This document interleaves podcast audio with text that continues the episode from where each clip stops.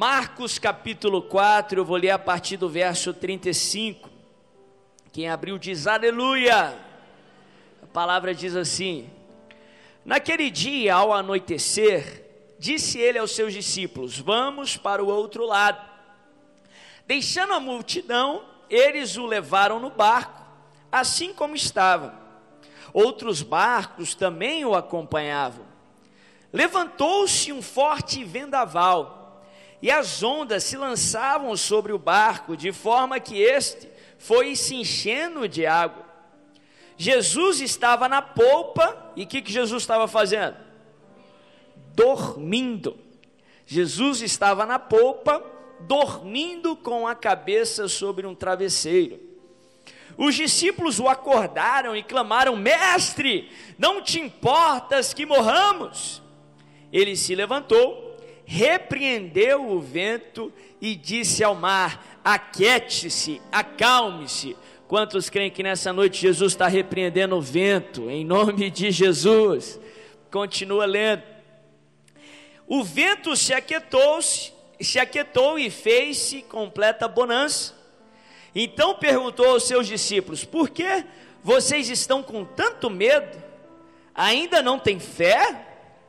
Eles estavam apavorados e perguntavam uns aos outros: Quem é este que até o vento e o mar lhe obedecem? Olha que texto tremendo, que texto poderoso. No meio de um caos, no meio de muito medo, no meio de uma situação nas, na qual pessoas experientes, pescadores que já tinham experimentado outras tempestades, pessoas ali daquela região, da região da Galileia, que estavam acostumadas com o mar da Galileia e todos os fenômenos meteorológicos ali. O mar da Galileia, para quem não sabe, ele é, ele é abaixo do nível do mar e tem uma depressão ali na região do mar da Galileia. E por isso que ventos aparecem ali, às vezes do nada, e geram uma tempestade. As pessoas acostumadas com isso, com esses fenômenos ali, mas mesmo assim, ao enfrentar uma tempestade tão severa, uma tempestade tão forte que pessoas experientes, acostumadas, pensavam que ia morrer e ficaram apavoradas. Não só estavam experimentando um caos, por fora, mas também estavam experimentando um caos por dentro, porque entraram em pânico. E eu gosto dessa desse detalhe no texto, no meio daquele caos, no meio daquele pavor, no meio da tempestade, Jesus também estava no barco, experimentando a mesma coisa, a mesma tempestade, os mesmos riscos, as mesmas ondas, o mesmo vendaval, e ainda assim ele estava com a sua cabeça sobre um travesseiro e ele dormia em perfeita paz. A Bíblia nos ensina que, através do sacrifício de Jesus, nós todos podemos estar em Cristo. A palavra nos ensina que, como Ele padeceu e ressuscitou, nós também fomos ressuscitados em Cristo. E é uma característica de Cristo Jesus ter paz no meio da, do, do vendaval ter paz no meio da turbulência. Em Cristo Jesus, você vai gozar de perfeita paz, em nome de Jesus, no meio do problema, no meio da dificuldade, no meio da tempestade, em nome de Jesus. E o título da minha mensagem hoje é esse: Paz na tempestade. Paz na tempestade. E é muito pertinente, principalmente para essa campanha que estamos vivendo é, vivendo nessas nove quartas-feiras, estamos na segunda, pertinente para o momento que nós estamos vivendo, uma pandemia global. Estava conversando com uma pessoa que, que vive full time, é, em tempo integral, só com, com ações, com investimentos, e ele estava desesperado essa semana, porque a bolsa, o mercado aí fora está à beira de um, de um ataque de nervos tanta coisa que a gente ouve, tanta notícia, tanta previsão natural que muitos estão com medo, muitos estão em pânico. Diz que pior do que esse tal do coronavírus é o medo do tal coronavírus, que está assolando aí o mundo inteiro.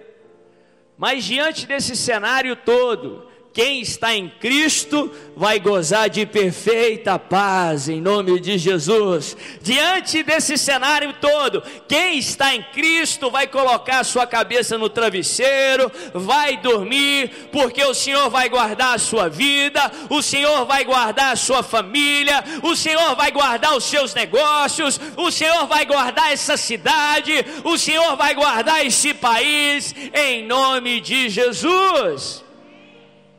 E eu quero ensinar alguns princípios, algumas verdades que aprendemos nessa passagem, que aprendemos nesse texto, sobre como ter paz na tempestade, sobre como, apesar das dificuldades, apesar das provações, apesar das aflições, você vai poder ter a paz e a segurança que só o Senhor Jesus pode dar segundo a própria palavra, paz que o mundo não pode oferecer, paz que excede todo o entendimento, em nome de Jesus. Eu quero rapidamente compartilhar algumas lições com vocês nessa noite. A primeira, número um, que eu aprendo com essa passagem, que eu aprendo com esse texto. O propósito de Deus para você é muito maior do que você. O propósito que Deus tem para a sua vida é muito maior do que você, é muito maior do que o, o que você pode imaginar. Isaías 55, verso 9, a Bíblia fala, o profeta fala que tão alto quanto os céus são da terra, os planos e pensamentos do Senhor são maiores e melhores do que os nossos. O que Deus quer fazer na tua vida, o que Deus quer fazer através de você, é sim para te abençoar, é sim para te dar o melhor, o melhor que vem de Deus. A palavra nos ensina que o propósito de Deus, a vontade de Deus, ela é boa, perfeita e o que? Agradável. Em outras palavras, Deus tem o melhor para você. Nós sabemos que Ele é, é bom, que Deus é bom em todo o tempo que Ele te ama, te ama demais, com um amor sem igual, um amor incondicional. E por isso tudo Ele tem um plano, um propósito, uma vontade, um melhor para você. Porque Ele te ama, e Ele quer o seu bem. Mas eu quero frisar nessa noite que esse propósito é muito maior do que você mesmo. Esse propósito não é egoísta e, e não restringe só a você. É por isso que Davi fala que ele faz o cálice transbordar. Porque o conteúdo do cálice não fica só restrito ao cálice, ele transborda para aqueles que estão à sua volta. Ele não só te toca, como ele toca outros através de você, mas se estende muito além do que você mesmo. Essa passagem aqui é um retrato disso. Se você estudar e ler um pouco o contexto na qual essa passagem acontece. A Bíblia fala que antes de entrar nessa tempestade, antes de entrar no mar da Galileia, Jesus estava ali na região de Cafarnaum, aonde ele passou grande parte do tempo enquanto ele esteve na região da Galileia. Ali em Cafarnaum, que tinha provavelmente a casa da sogra de Pedro, portanto, a casa de Pedro, que tinha aquela sinagoga no qual Jairo era o patrono dela. Ali em Cafarnaum foi aonde desceram até Jesus aquele paralítico sobre uma maca, no meio daquela casa, e Jesus perdoou os pecados e depois o curou. Mas a Bíblia fala que em certo momento, enquanto ele estava ali com, com os discípulos na região de Cafarnaum, ele dá uma ordem para os discípulos: entrem no barco e vamos para o outro lado. Os discípulos obedecem a Jesus, entram no barco, só que no meio do caminho, enquanto eles prosseguiam para o outro lado, de repente se levanta um grande vendaval. De repente vem uma terrível tempestade, a ponto de aqueles pescadores experientes, os discípulos, que em sua maioria, 99% eram galileus, ficaram apavorados com medo de naufragar e perder a vida, a ponto de pensar que Jesus não se importava com eles. A Bíblia fala que eles acordam Jesus, Jesus acalma o vento, acalma a tempestade, de repente se faz tamanha bonança, e nos próximos versos nós vemos o motivo disso tudo. A Bíblia fala que quando Jesus chega ao outro lado, ele chega perto de uma cidade que ficava do outro lado, a cidade de Gadara. E de repente ele só faz uma coisa ali naquela região. Se você ver nos próximos versos, Jesus ele faz isso e depois volta para a região lá do outro lado do mar da Galileia.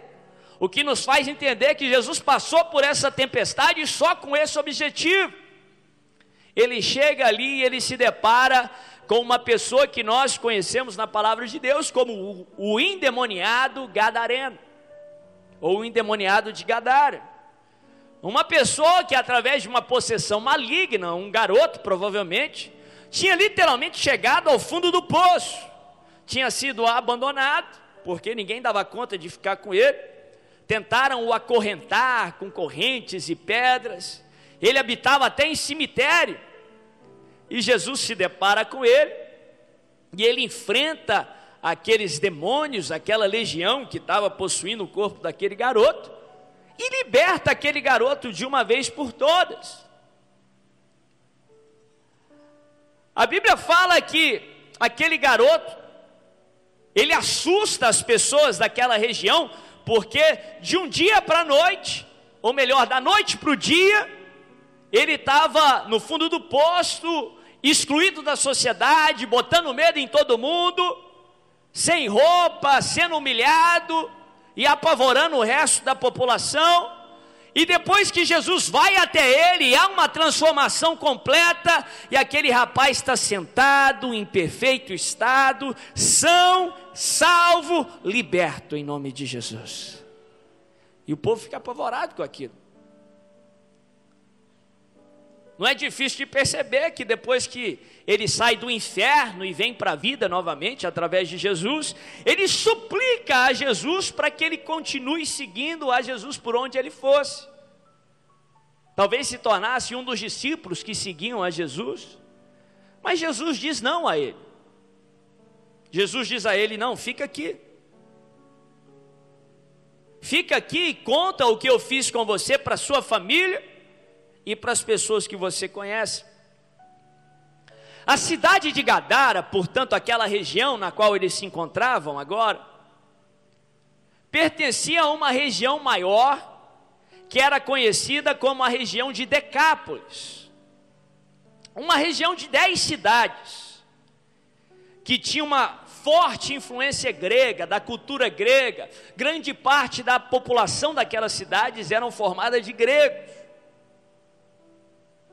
Por isso, os estudiosos falam que aquele ex-endemoniado gadareno se torna o primeiro enviado missionário, portanto, apóstolo para os gentios, para os gregos.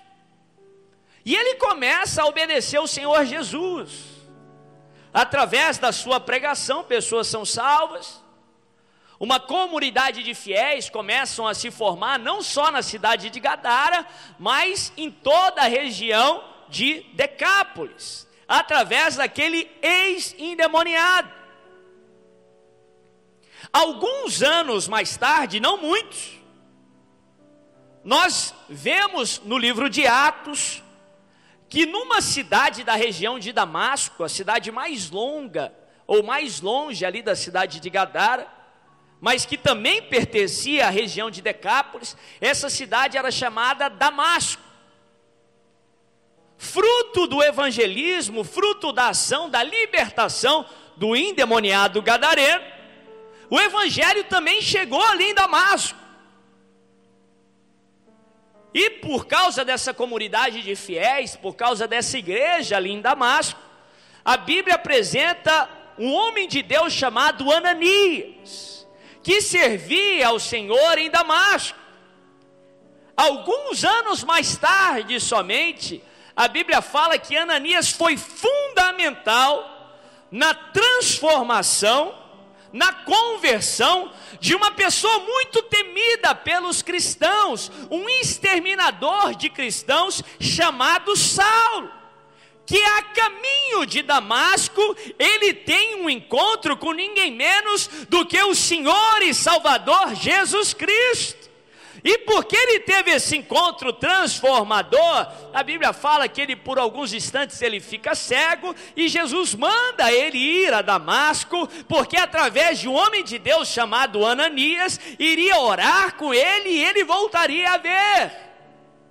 Através da oração de Ananias, Deus transforma aquele Saulo em alguém chamado Paulo, que se torna o grande apóstolo Paulo que nós conhecemos, que foi o escritor da maior parte do Novo Testamento que nós temos hoje no nosso canon evangélico da nossa Bíblia, que foi fundamental para provavelmente fazer o fundamento da igreja primitiva e até hoje nos abençoa através das suas pregações, ensinos e ministrações. Ou seja, Deus tinha um propósito para os discípulos. Ele não queria que o, a história dos discípulos se encerrasse naquela tempestade.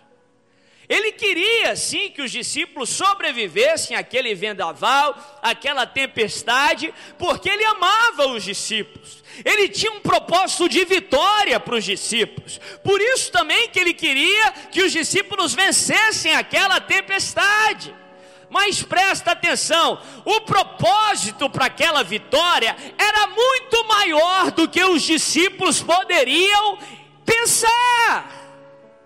Deus não só queria trazer uma vitória aos discípulos, mas Jesus queria, através daquela vitória, libertar aquele endemoniado gadareno.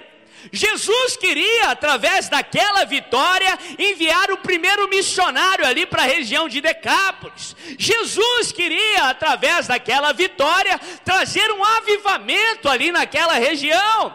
Jesus queria, através de acalmar aquela tempestade, que o Evangelho chegasse até Saulo, e que Saulo fosse transformado em Paulo, e que hoje, há dois mil anos depois, nós poderíamos ser abençoados através da mensagem de Paulo.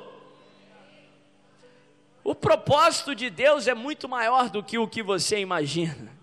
O propósito de Deus para você é muito maior do que você.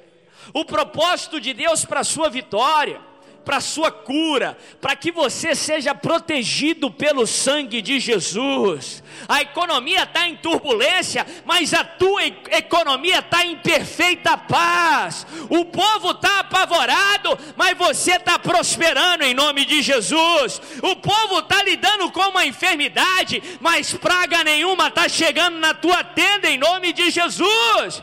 Porque através da sua vitória, outras pessoas terão vitória porque através da restauração da tua família, outras famílias serão abençoadas, porque através da sua prosperidade, igrejas serão construídas, edificadas, o evangelho propagado. É muito mais do que você mesmo. Muitas vezes não é nem sobre você, se você lê a história do endemoniado gadareno, a Bíblia fala que quando Jesus chega até lá, que aquela região, os demônios eles percebem que Jesus ia dar um fim neles. Então eles vêm desesperados até Jesus, dizendo: Que temos nós contigo? Viestes aqui no, no, é, nos atormentar antes da hora. Porque o diabo sabe o fim dele no, no final do, dos tempos. Ele sabe que vai ser jogado no, no, no, no, no lago de fogo, no inferno. Interessante que os demônios fazem um pedido para Jesus. Os demônios pedem para ele: Não nos expulse dessa região. Tem uma manada de porcos ali, nos, nos envia até aqueles porcos. Presta atenção, olha o interesse dos demônios. O interesse dos demônios não era nem aquele garoto endemoniado, mas era a região na qual ele iria tocar, era a região na qual ele vivia. Muitas vezes você não sofre nem ataques por conta de você mesmo, mas por causa das pessoas que você vai abençoar, mas por causa da região que você está, mas por causa do propósito que Deus tem para a sua vida. Depois Jesus, ele permite os demônios vão para aquela manada de porcos. E muita gente pode cair na besteira de concluir, poxa, então os demônios escaparam? Não. A palavra de Deus nos ensina que Deus já decidiu a forma que ele vai vencer o diabo, ou na forma que ele já venceu o diabo. A Bíblia fala que Jesus em breve esmagará o diabo debaixo dos seus pés. Vencer o diabo para Deus é fácil. Mas Deus determinou vencer o diabo através de você. Deus determinou vencer o diabo através dos pés. Quem que é os pés do Senhor na face da terra? Quem que é o corpo de Cristo aqui na face da terra? É a igreja. Jesus não deixou aqueles demônios escaparem. Não. Jesus poderia ter jogado eles no abismo logo. Mas Jesus escolheu pisar na cabeça daqueles demônios através daquele ex-endemoniado gadareno, através dele, o evangelho chegou ali em Decápolis, o reino de Deus chegou, e quando o reino de Deus chega, o reino das trevas bate em retirada. O propósito de Deus para a sua vitória é muito maior do que você mesmo, é por isso que você não pode desistir. Quando você desiste, você não só prejudica você, mas você prejudica todo mundo que Deus quer alcançar através de você. É por isso que muitas vezes o inimigo vai fazer de tudo para te fazer desistir. Tudo, vai jogar mentira, dardo, medo, pânico. E muitas vezes ele usa o noticiário. Hoje em dia ele usa muito mais o WhatsApp, que é uma série de besteira que a gente recebe, notícias e, e fake news aí que é só um nome moderno para mentira. É mentira atrás de mentira. Diz que o grande inimigo aí para conter uma pandemia dessa não é nem a, o vírus em si, muitas vezes é a, o vírus das notícias falsas. O diabo vai fazer de tudo para você desistir, mas não desista porque Deus tem um propósito para você, e esse propósito é maior do que você. Deus não só vai abençoar a sua vida, mas a palavra fala que a bênção de Deus se estende até mil gerações. Através de você, Ele vai abençoar os seus filhos, os filhos dos seus filhos, as pessoas à sua volta, em nome de Jesus. É a vitória do Senhor, é a cura, é a restauração, é essa vitória que exala a fragrância do conhecimento do Senhor em nome de Jesus. Segunda lição que eu aprendo com esse texto: mude a sua perspectiva em relação à tempestade. Nesse texto aqui, Jesus refuta uma série de paradigmas, de preconceitos em relação a problema, a dificuldade, a tempestade. Mude a sua perspectiva em relação à tempestade.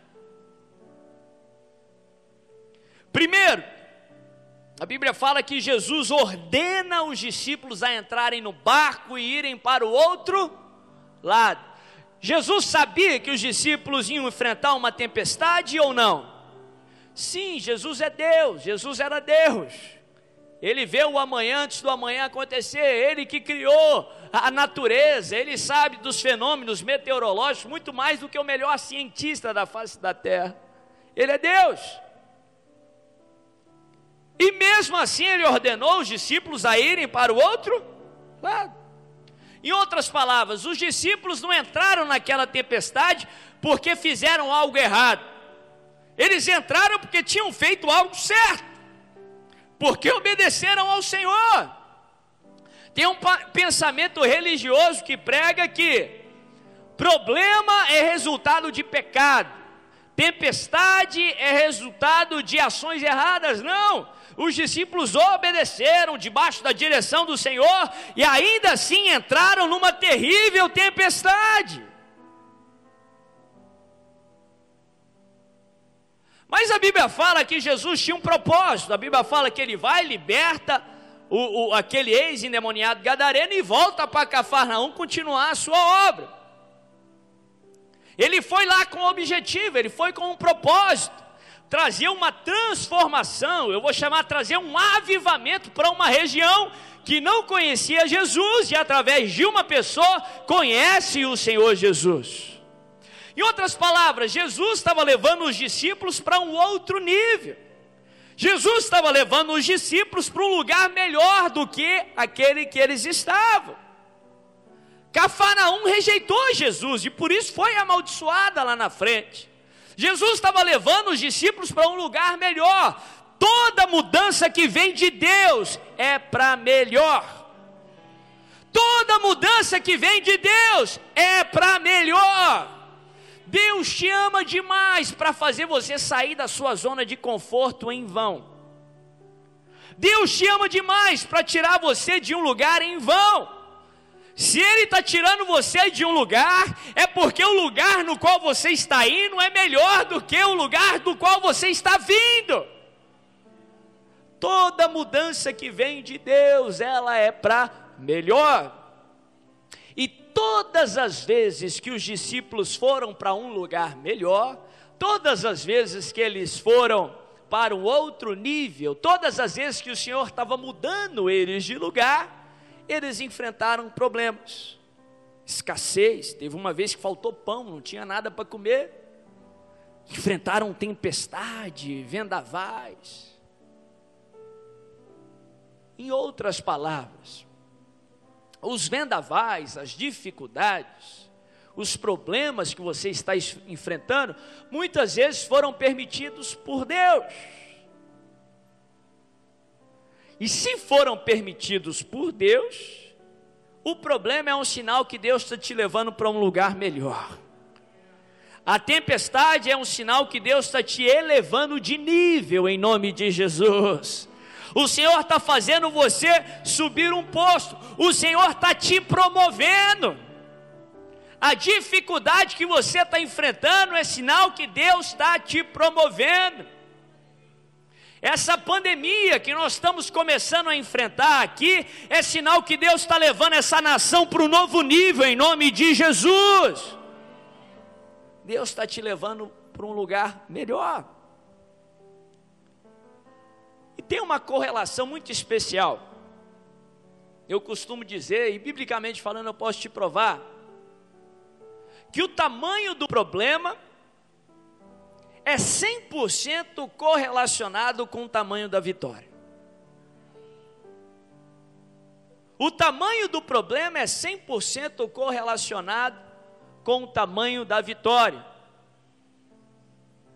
Daniel queria conquistar nações, por isso ele enfrentou principados de nações. O príncipe da Pérsia, o príncipe da Grécia. Em outras palavras, quanto maior o problema, maior é o propósito que Deus tem para você. Quanto maior o gigante, maior vai ser a sua vitória em nome de Jesus. Não retroceda, não desista diante do problema porque Jesus dormia. Eu aprendo aqui que a tempestade não intimidava Jesus. O problema não intimida Jesus. A tempestade não pegou Jesus de surpresa, porque ele vê o amanhã antes do amanhã acontecer. Esse problema que você está passando não pegou Jesus de surpresa. Essa dificuldade que você está enfrentando não surpreendeu o Senhor. Ele sabia que você ia passar e ele sabia que você ia sair do outro lado, em nome de Jesus. Ele só permitiu você passar porque o lado de lá é melhor do que o lado de cá.